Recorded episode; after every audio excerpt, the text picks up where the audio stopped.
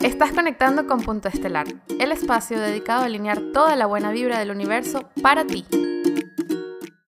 Herramientas para el autoconocimiento, algo fundamental para crecer personalmente.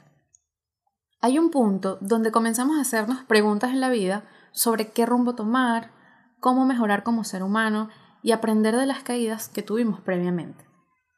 Lo más importante es que todos tienen ese momento y no hay que presionarse. En algún momento vas a llegar si no es tu caso.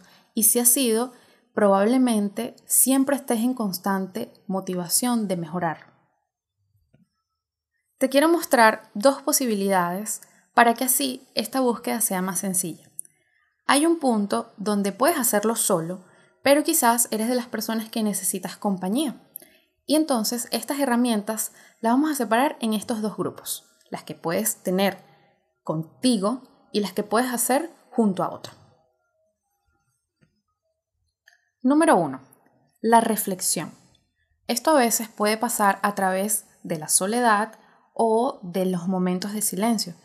Una sea porque rompiste con tu pareja, porque dejaste de vivir con tu familia o porque te fuiste a otro país a vivir una aventura y probablemente esa es la oportunidad que puedes tomar para escucharte, para conocerte más a través del silencio, cuando quizás no hay tanto ruido externo, tú puedes escuchar mejor tus pensamientos, sentir tus emociones y tener ese, esa quietud, esa autorreflexión que te va a llevar a hacerte preguntas y probablemente conseguir respuestas dentro de ti mismo.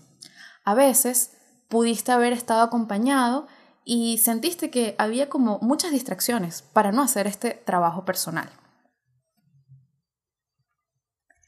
La otra es la escritura y también la lectura. Muchas veces leemos un libro que decimos, wow, esta frase siento que me describe o siento que esto era lo que yo estaba buscando. Y probablemente a través de ese libro eh, conseguimos como una especie de camino o una especie de luz.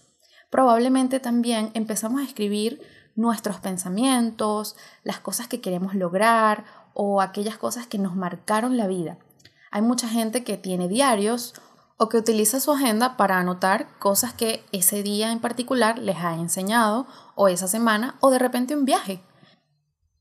Lo cierto es que probablemente tú vas a sentir la necesidad naturalmente y está muy bien. Si no la sientes, también está bien.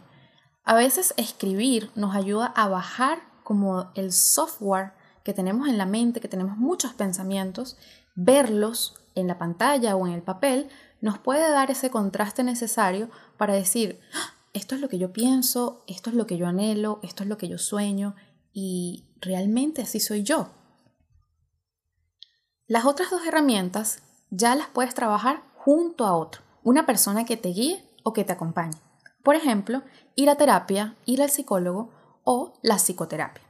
Estas son técnicas muy conocidas y muy consultadas por mucha gente y cada vez estamos más abiertos a asistir o a permitirnos ser vulnerables contando nuestras cosas, nuestras experiencias, nuestros miedos más profundos y permitir que esa persona nos guíe.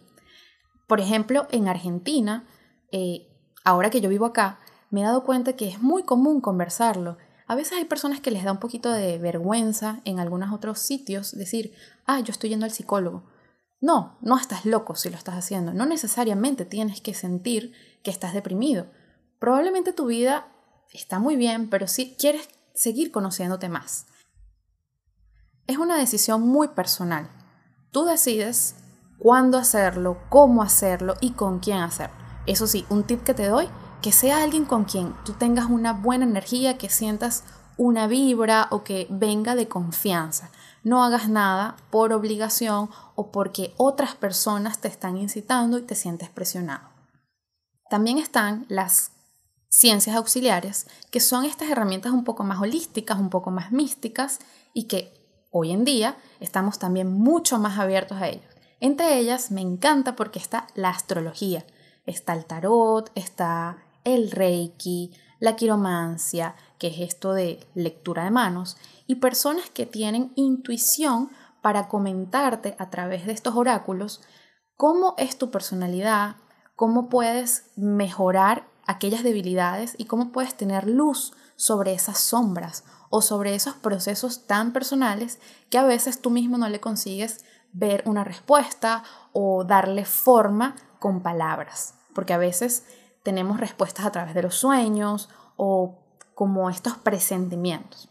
Y es lindo que una persona nos guíe, en este caso, por ejemplo, viendo tu carta astral y decirte, más allá de tu signo, tú tienes un ascendente, tienes una luna y esto lo podemos trabajar.